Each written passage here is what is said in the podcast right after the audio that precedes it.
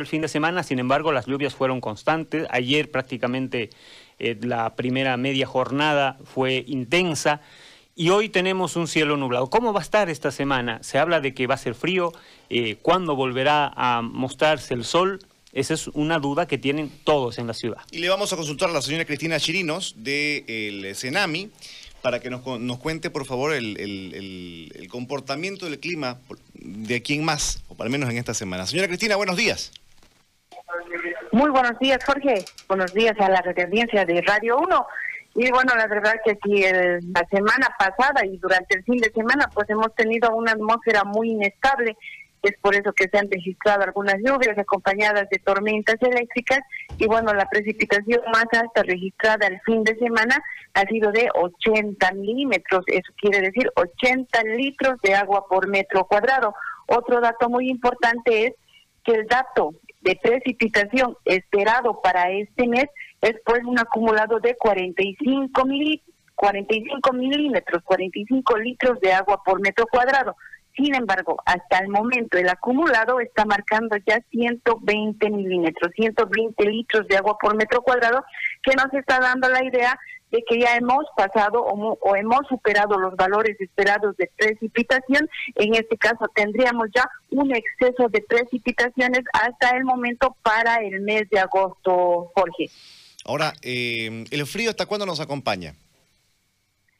Bueno, en realidad eh, vamos a continuar todavía con esta atmósfera inestable. Hoy, mañana, martes, miércoles y jueves todavía tenemos pronósticos de lluvias con probables tormentas eléctricas. El viento hasta el día miércoles va a predominar de dirección noroeste, pero va a aumentar de intensidad. Las ráfagas de viento podrían alcanzar o pasar los 70 kilómetros por hora. Respecto a la temperatura máxima, para hoy se espera una máxima de 25 grados, pero entre el día martes y miércoles la temperatura va a ascender. Es probable que el termómetro alcance ya unos 29, 30 grados, pero a partir del mismo miércoles, ya en horas de la tarde, Jorge, tenemos que tomar ya especial atención porque estaría ingresando un frente frío a nuestro país, esto por el Chaco boliviano, llegando ya el día jueves al departamento de Santa Cruz. Los vientos van a volcar a dirección sur, también con una intensidad entre moderada a fuerte. El viento va a oscilar entre 50 a 80 kilómetros por hora. Y el día jueves, viernes y sábado las temperaturas van a descender. Se espera que el termómetro alcance una mínima de 6, 7 grados y la temperatura máxima estaría llegando a los 13, 14 grados.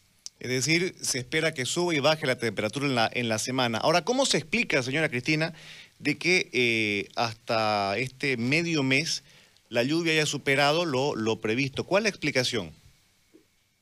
Eh, bueno, en realidad lo que tenemos, eh, Jorge, es un aporte, un aporte de aire húmedo que viene de la Amazonía del Brasil. Eso está favoreciendo a que tengamos bastante nubosidad y acompañado muchas veces a los frentes fríos que se quedan en el norte argentino y generan líneas de inestabilidad atmosférica sobre nuestro país, se generan estas condiciones, lluvias, tormentas eléctricas que muchas veces pueden ser de intensidad moderada fuerte, como las que hemos visto en el fin de semana.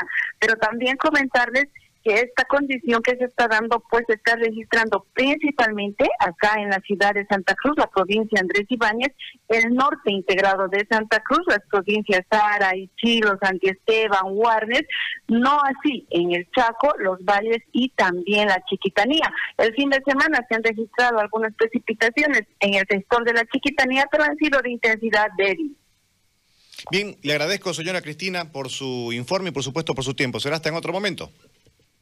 Hasta otro momento, Jorge, que tengan un lindo inicio de semana. Muy amable. Ahí estaba doña Cristina Chirinos del Senami dándonos el reporte mejor a mañana y pasado, supuestamente. Y hay que